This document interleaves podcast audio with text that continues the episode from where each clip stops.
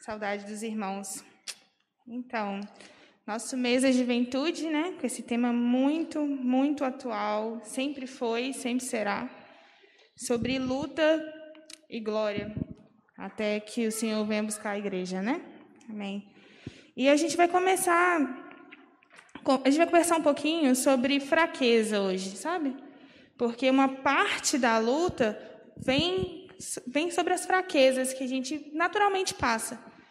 Só que, como cristãos, a gente tem que aprender a olhar as fraquezas de uma forma diferente do que o mundo nos mostra. A gente vai ler primeiro 2 Coríntios, Coríntios 4, 16 e 17, que é o tema do nosso mês da juventude, né? Está aparecendo aí. Por isso, não desanimamos, pelo contrário, mesmo que o nosso ser exterior se desgaste, o nosso ser interior se, se renova dia a dia, porque a nossa leve e momentânea tribulação produz para nós um eterno peso de glória, acima de toda comparação. E para começar, assim, dando um panorama bíblico para os irmãos, essa carta foi escrita pelo apóstolo Paulo e ele traz um encorajamento à igreja de Coríntio que passava por perseguições, passavam por lutas, para que eles mantivessem os olhos fixos na cruz, em Jesus Cristo e nas promessas deles para a nossa vida. E que nele nós fôssemos transformados dia após dia. E a partir desse texto, a gente percebe que o cristão, ele realmente passa por muitas lutas. Muitas mesmo. A gente às vezes tem a ideia de que só porque a gente encontrou a Cristo, que a nossa vida vai ser muito mais fácil que as, do que as outras pessoas. E a gente não entende esse mais fácil como uma paz no coração. A gente entende como a ausência de tribulações do dia a dia. E que está errado. Mas, na verdade, mesmo que aqui a gente, mesmo que na Bíblia afirme que a gente vai passar por muitos sofrimentos, a nossa vida não é um chamado para o desânimo. Não é chamada, a gente não é chamado para ficar abatido. A gente não é chamado para ficar é, desesperado. Pelo contrário, o Senhor nos chama para sermos dependentes da palavra dele, dependentes da promessa dele, e que a nossa caminhada e a nossa identidade seja transformada nele. E aí, a gente vai orar mais uma vez, para a gente realmente entrar e emergir nessa pregação aqui, que eu sei que não vem do meu coração, mas vem do coração de Deus e eu estou sendo só um instrumento nas mãos dele. Amém? Paizinho, nós te agradecemos, Deus. Te agradecemos pela oportunidade de proclamarmos o Evangelho. Te agradecemos pelo teu amor que nos alcançou. Te agradecemos por Jesus ter morrido na cruz pelo nosso lugar, Deus. E te agradecemos já por tudo que o Senhor fala no nosso coração e falará. Deus, que as palavras que saírem da minha boca não sejam para o meu ego, não seja para minha própria glória, mas para que o nome de Jesus seja exaltado, Pai. Que as pessoas possam entender a mensagem que o Senhor quer passar, Deus, e que estejamos cada vez mais próximos de Ti. Essa é a minha oração, em nome de Jesus. Amém. E agora eu quero que coloque para mim aí o texto base de hoje, que vai ser 2 Coríntios 12, 9 e 10.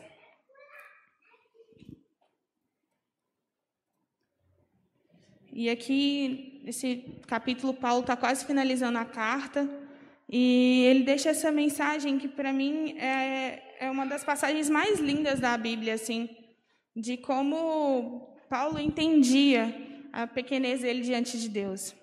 E fala assim: Então ele me disse: a minha graça é o que basta para você, porque o poder, em algumas versões, o meu poder, se aperfeiçoa na fraqueza.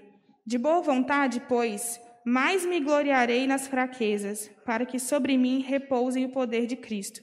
Por isso, sinto prazer nas, na fraqueza, nos insultos, nas privações, nas perseguições, nas angústias, por amor de Cristo. Porque quando sou fraco, então é que sou forte.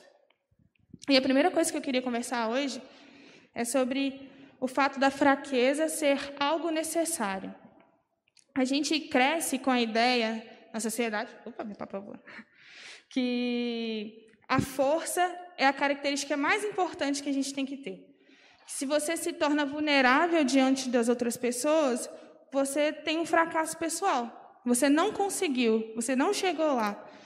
Aquela ideia de tipo, não se abata, não, não deixe que as pessoas descubram que você tem essa fraqueza. Não seja assim, não chore, não demonstre sentimentos. E assim, querendo que a gente seja uma pedra. Mas a verdade, na verdade, quando a gente olha para Cristo, a gente percebe que a fraqueza ela produz vida em nós. À medida que a gente expõe as nossas dificuldades diante de Deus, o Senhor nos aperfeiçoa nele. E é muito legal de pensar nessa ideia, porque como assim Deus quer a minha pior parte? Por que Deus escolheria olhar o meu pior lado? Pior lado. É, se a gente voltar lá no Éden, quando o pecado entrou no mundo, ele desconfigurou toda a pureza, toda, todas as coisas boas que Deus havia colocado em nós. E o que sobrou para a gente foi morte. Foi só coisa ruim. A nossa mente foi totalmente desviada para o mal. E aí, passamos um pouco de tempo, Jesus veio e morreu no nosso lugar. O Senhor nos purificou para nos libertar dessa escravidão do pecado e transformar o nosso caráter, trazer de volta aquilo que nos foi tirado e que somente a gente só pode recuperar isso em Jesus. E a nossa fraqueza serve para que a gente reconheça que nada somos sem o nosso Senhor. Que sem Jesus, realmente, a gente vai continuar na morte, a gente vai continuar no pecado, a gente vai continuar mal. Não vai ter nada em nós que seja bom. Pelo contrário, o nosso ego vai inflar cada vez mais, nos afastar cada vez mais de Cristo. E as angústias pessoais, quando a gente pensa em momentos difíceis que a gente passa na vida, as nossas angústias pessoais nos direcionam para a cruz, para a cruz de Cristo, onde há pureza, onde há bondade, onde há esperança, onde há o amor, onde há a vitória. E quando a gente se coloca realmente nessa situação de vulnerabilidade diante de Deus, ele nos transforma. E mais do que isso, ele nos dá a identidade de filhos a gente pode se tornar filhos de Deus. A gente reconhece essa paternidade. Hoje é dia dos pais. A gente encontra essa paternidade de Deus, a paternidade perfeita que a gente encontra somente em Deus. E assim, a gente se parece cada vez mais com Jesus Cristo. Porque quando a gente coloca o nosso pior lado, aquilo que teoricamente nos causa vergonha, aquilo que nos faz é, a gente, se, a gente se encolhe mesmo quando a gente está em momento fraco. Jesus vem e com a maravilhosa graça dele, ele nos transforma dia após dia. E assim como Paulo diz no texto que a gente leu, a graça de Deus nos basta e o poder dele se aperfeiçoa nas nossas fraquezas. E é muito legal a gente pensar de que Deus não é um Deus distante. Deus conhece as nossas necessidades, as mais profundas. Deus sabe as nossas limitações. E Ele conhece as nossas feridas. E pensar que para uma ferida ela ser curada, ela precisa ser exposta. O médico, quando ele vai tratar da sua ferida, você chega no hospital, ele precisa ver o que está acontecendo. Você precisa mostrar onde você se machucou. E quando você se expõe diante dos pés de Jesus assim, ele traz essa cura, ele vai mexer, vai passar por um processo, a gente vai ter que ficar no casulo por um tempo, para que a glória dele se manifeste na nossa vida, para que o Senhor possa nos aperfeiçoar dia após dia, e é um processo. Até a gente chegar na eternidade com Jesus, é um processo. Todos os dias a gente descobre uma nova fraqueza, uma nova luta, mas é importante a gente entender que a gente está num processo de aperfeiçoamento em Cristo, todos os dias. E tem dia que realmente está mais difícil, mas eu quero que a gente sempre se lembre de olhar para a cruz e pensar que Jesus, ele não está mais na cruz, mas ele está em nós e ele, ele nos aperfeiçoa todos os dias. Às vezes a gente fala muito isso, mas a gente não vive isso. E pior, a gente não crê nisso. A gente não crê que Deus tem o poder de nos transformar, de nos alegrar, de nos dar uma nova vida todos os dias. E esse aperfeiçoamento ele é usado para alguma coisa. Ele sempre será, ele sempre pode ser usado no reino. O Senhor, ele nos conhece. Mais uma vez afirmo, o Senhor nos conhece. E todas as nossas fraquezas, do jeito que a gente é, com as nossas dificuldades, o Senhor nos usa. Isso é um privilégio, porque de toda a criação, o Senhor nos amou e nos escolhe para participarmos do reino dele. E quando esse processo ele é permitido dentro do nosso coração, quando essas coisas começam a ocorrer na nossa vida, nós somos fortes. Mas não porque nós somos fortes, mas porque Deus é forte. Porque o poder dele se manifesta em nós. Entende que não, não é sobre nós, nunca foi sobre nós, nunca foi sobre a nossa possibilidade. Não, pelo contrário, é sobre a gente permitir que o Senhor faça aquilo que Ele quer, aquilo que são os planos dele para a nossa vida. E a palavra fala, são planos de bem, não de mal. Então, quando a gente expõe a nossa fraqueza em Deus, Ele nos faz forte todos os dias. E outra coisa que a gente poderia falar é que as lutas, elas produzem benefícios eternos. Infelizmente, nós somos seres bem egoístas. Não é legal de falar isso, mas é verdade. E a gente tem passado por muitas e muitas e muitas lutas todos os dias, principalmente nesse tempo né, de, de pandemia.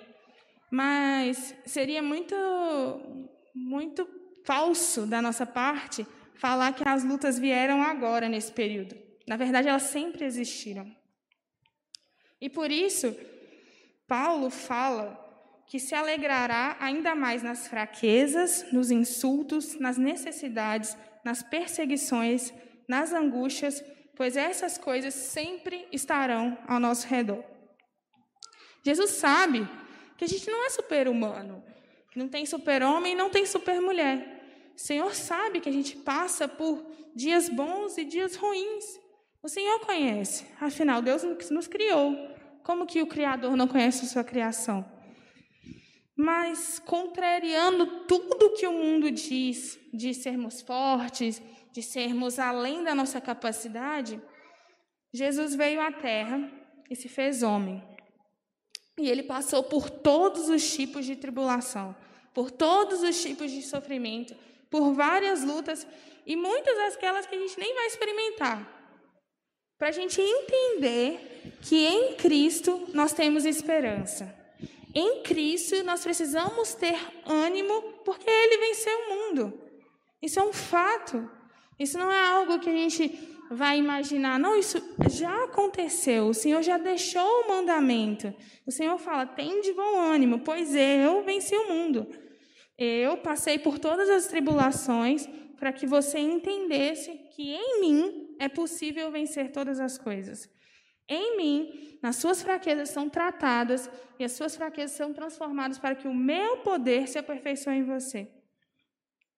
Isso é tão maravilhoso de pensar de entender que o nosso primeiro benefício de todas essas lutas é que nós podemos vencê-las em Cristo. Sabe que é acordar e, e, entender assim, gente, não importa, não importa quão difícil vai ser meu dia, não importa quão difícil vai ser meu trabalho, não importa quão difícil esteja a situação mundial, o Senhor é comigo e eu vou vencer. Eu vou vencer com Ele, seja aqui, seja na glória. Eu vou vencer em Cristo, porque Nele está depositada a minha esperança. Nele está depositado o meu coração e o meu entendimento. E todas essas coisas serão para a honra e a glória dele, para ele, sempre, sempre.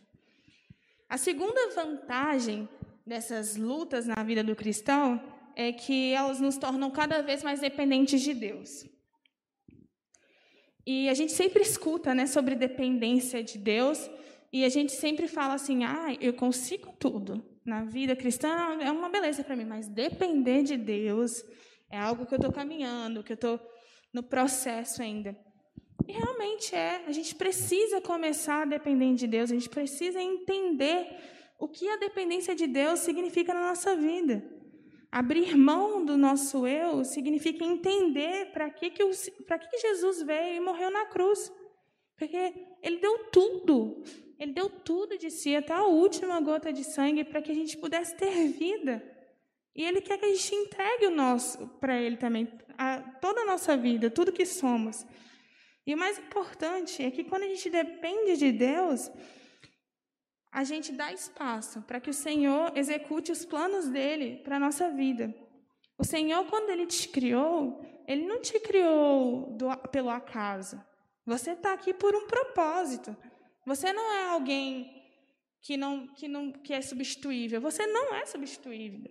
O Senhor te criou com um propósito. Você é único. Todo mundo é diferente. Até mesmo os gêmeos são diferentes em alguma coisa.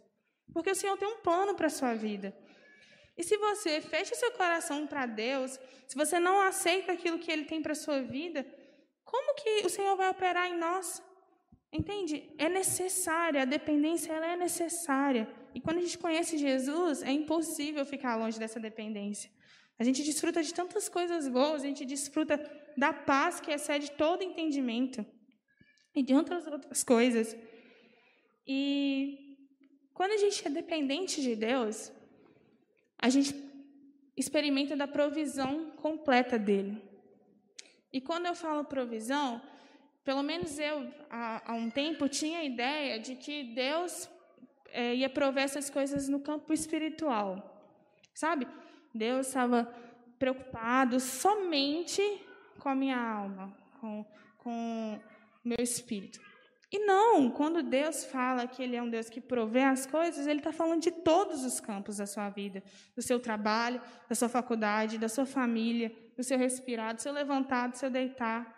Deus, Ele é um Deus que, que tem controle sobre todas as coisas e é Deus sobre todas as coisas. E por quê? Então a gente tem essa ideia de que Deus não está preocupado com a gente. A gente fica assim, não, tá, mas essa parte aqui eu entrego para Deus, mas essa aqui não, porque Deus não vai olhar para esse problema. Nossa, tem tanta coisa acontecendo no mundo, tem tanta coisa acontecendo na minha vida, por que, que eu vou entregar ah, o meu dia a dia com o meu chefe nas mãos de Deus? Não, Deus quer tudo. Jesus não morreu na cruz e deu tudo. Jesus deu tudo. Até a última gota de sangue, até quando não saía mais nada, não tinha mais nada. Ele entregou tudo para que a gente tivesse vida. Então a gente tem que entregar tudo diante de Deus. E a gente vai receber uma provisão completa de um Deus que é Senhor sobre todas as coisas, sobre o tempo, sobre as pessoas, sobre o mundo. O Senhor é Deus e ponto. Não tem vírgula. O Senhor tem o controle de todas as coisas. Ponto. Não tem mais outra coisa depois disso. É uma afirmação, é uma verdade. E que a gente precisa entender e firmar isso dentro do nosso coração. Essas verdades sobre Deus, elas têm que criar raízes dentro do nosso coração. Para que a gente possa entender a soberania de Deus sobre nós. E a última vantagem que eu queria conversar ela está no versículo do mês da juventude. Se você puder colocar para mim aí. Não, o próximo. Não, não. 2 Coríntios 4, acho que 17. Mês da juventude. Isso. Porque a nossa leve e momentânea tribulação produz para nós um eterno peso de glória acima de qualquer outra comparação e aí, o que é esse eterno peso de glória? É quando nós nos reuniremos com Cristo na eternidade. E aí, se a gente voltar de novo lá no Éden, que a gente já conversou, o que era reservado para a gente, somente morte, somente coisas ruins.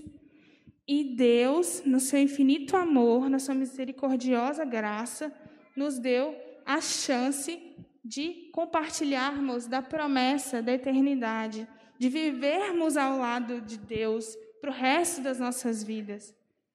Sabe? Isso é muito sério e é muito importante porque a gente às vezes esquece disso. Se a gente olhar para os heróis da fé que estão lá descritos em Hebreus 11, a Bíblia fala que eles viviam como peregrinos, como passageiros, porque eles sabiam que a maior conquista de todas não estava aqui na terra. Não estava sobre vencer as lutas do dia a dia, mas sim sobre passar a eternidade ao lado do Senhor, sobre voltar para casa. Quando a gente conhece Jesus e a gente recebe o Espírito, a gente se torna filho de Deus, a gente sente saudade de casa, sabe? Sente saudade do céu, a gente entende que a gente não pertence aqui.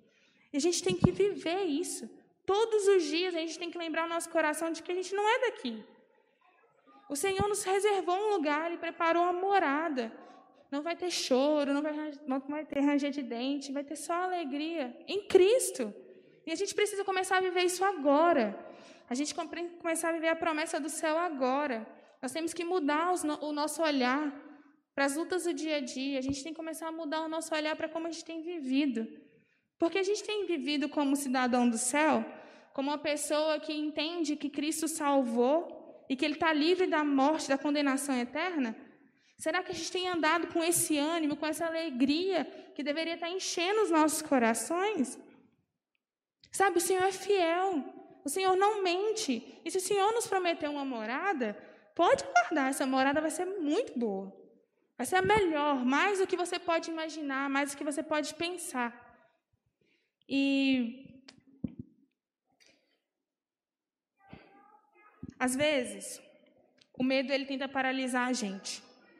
Eu estou falando isso e às vezes você pode estar pensando assim, Thaís, mas eu conheço a Cristo, eu conheço o amor de Jesus, mas todos os dias eu tento a, tento a pensar assim que o que eu sou não é suficiente. Primeira coisa, nós não merecemos mesmo. Por isso que é de graça. Foi pela, pela graça, foi pelo sacrifício de Jesus. E quando o medo paralisa a gente, a gente esquece daquela verdade bíblica, né? Que o amor lança fora todo medo. O perfeito amor lança fora todo medo. E o perfeito amor, ele só pode ser encontrado em Deus, em Jesus Cristo. E todas as vezes que o medo tentar paralisar a gente, tem uma coisa que eu sempre aprendi assim, a gente tem que se lembrar. Jesus nos amou naquela cruz. Jesus nos amou desde o começo. E porque ele nos amou, ele nos salvou. E vai voltar para nos buscar. E porque, sabe, é muito, a gente aprende isso desde quando a gente entra na igreja. Mas isso tem que criar raiz dentro do nosso coração. Porque Jesus nos ama com todas as lutas.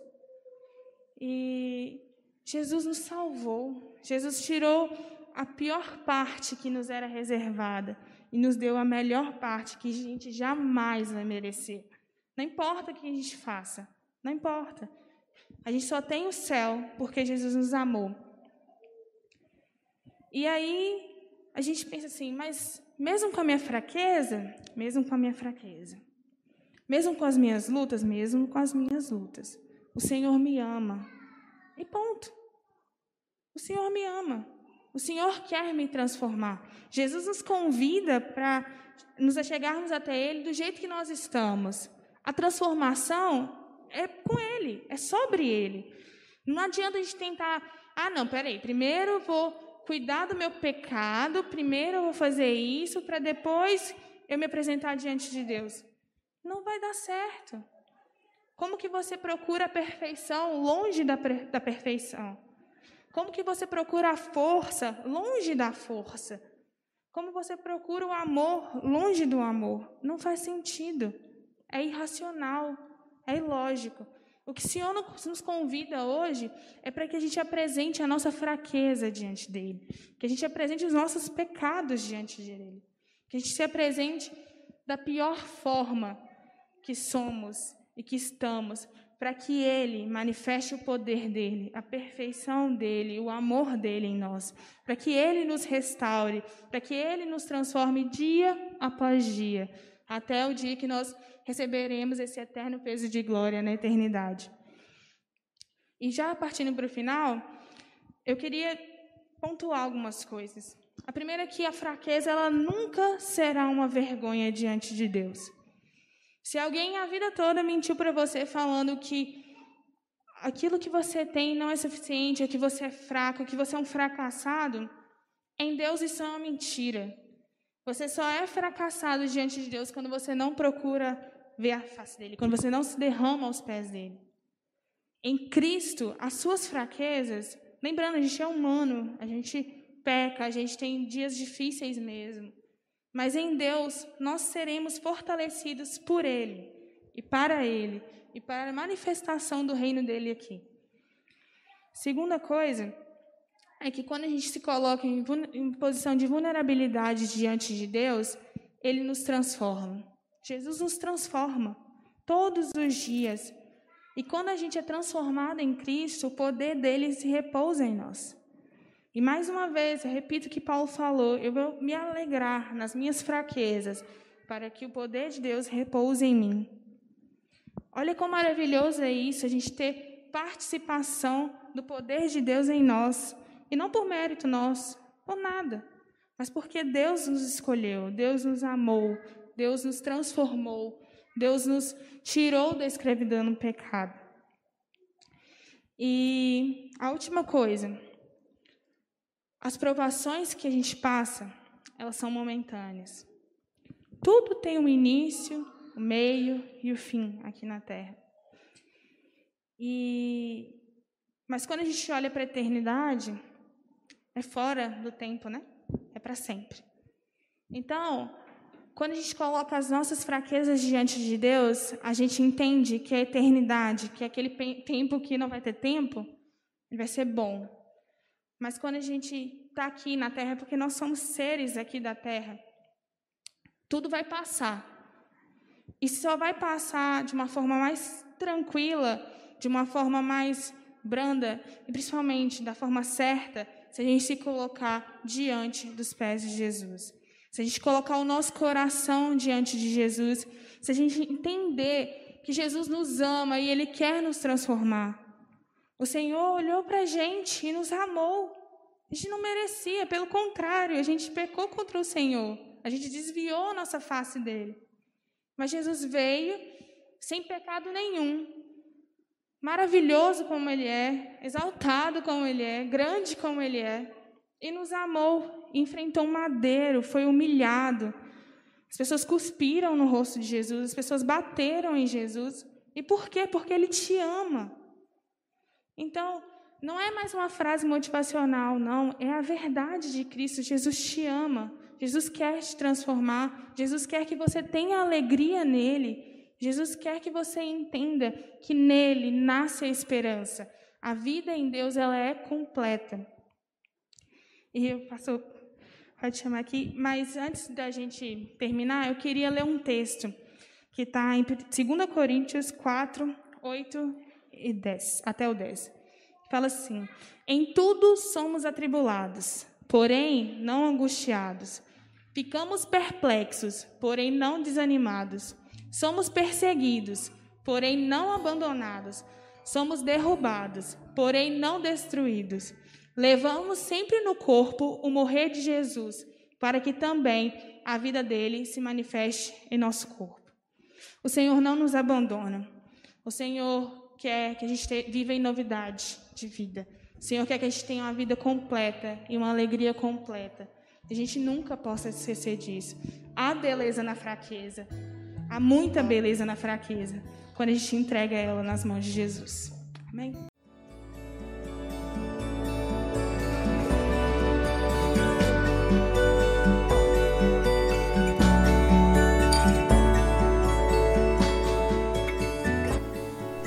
A Igreja Batista do Bom Retiro tem plena convicção de que a palavra de Deus é poder para salvar e transformar vidas. Nosso desejo é que essa mensagem tenha alcançado seu coração. Para saber mais sobre quem somos e em quem acreditamos, acesse ibbrpatinga.com.br.